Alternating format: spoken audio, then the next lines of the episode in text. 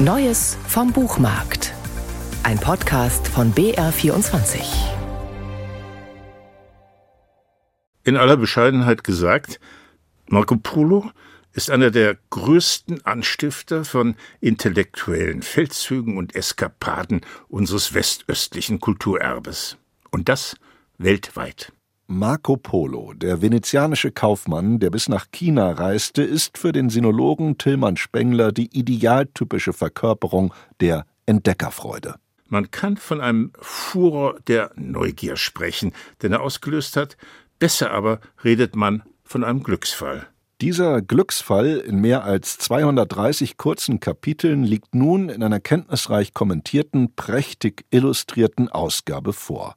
Lauter Abenteuer jenes ausgreifenden Wanderers Marco Polo, dessen Geschichten schon Johann Wolfgang von Goethe wie auf einem Zaubermantel daherzufliegen schienen. Er hat eine Szene drin, wie dem Kaiser von China, Kublai Khan, wie er sich mit Magiern umgibt und äh, er möchte etwas zu trinken haben und die Magier sitzen alle so 10, 12 Meter respektvoll vor ihm weg und dann machen sie einen Zauberspruch und sofort fliegt ein Glas nach dem anderen oder ein Becher nach dem anderen an seinen Mund und er kann ihn austrinken. Und dann sagt Marco Polo, das ist wahr. Und wer das nicht glaubt, soll sich mal bei den Experten der schwarzen Magie kundig machen, ob so etwas nicht möglich ist. Selbstverständlich. Als tatsachengetreuen Reisebericht nach Fernost darf man dieses Buch gewiss nicht nehmen.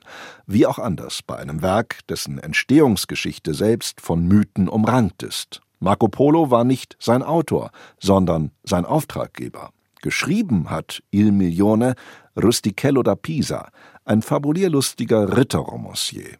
Diesen Ghost seiner im Wortsinne sagenhaften Erzählungen hatte Marco Polo nach einer Seeschlacht in der Genueser Kerkerhaft oder im Hausarrest, so genau weiß man auch das nicht, kennengelernt. Rustichello war damals ein ziemlich bekannter Schreiber für Kolportagegeschichten, in denen er viele Stoffe miteinander vermischte. Er hatte sich um die dramatische Fassung der Artus-Legende verdient gemacht und vieles andere auch. Das heißt, er war schon so ein pfiffiger Vogel.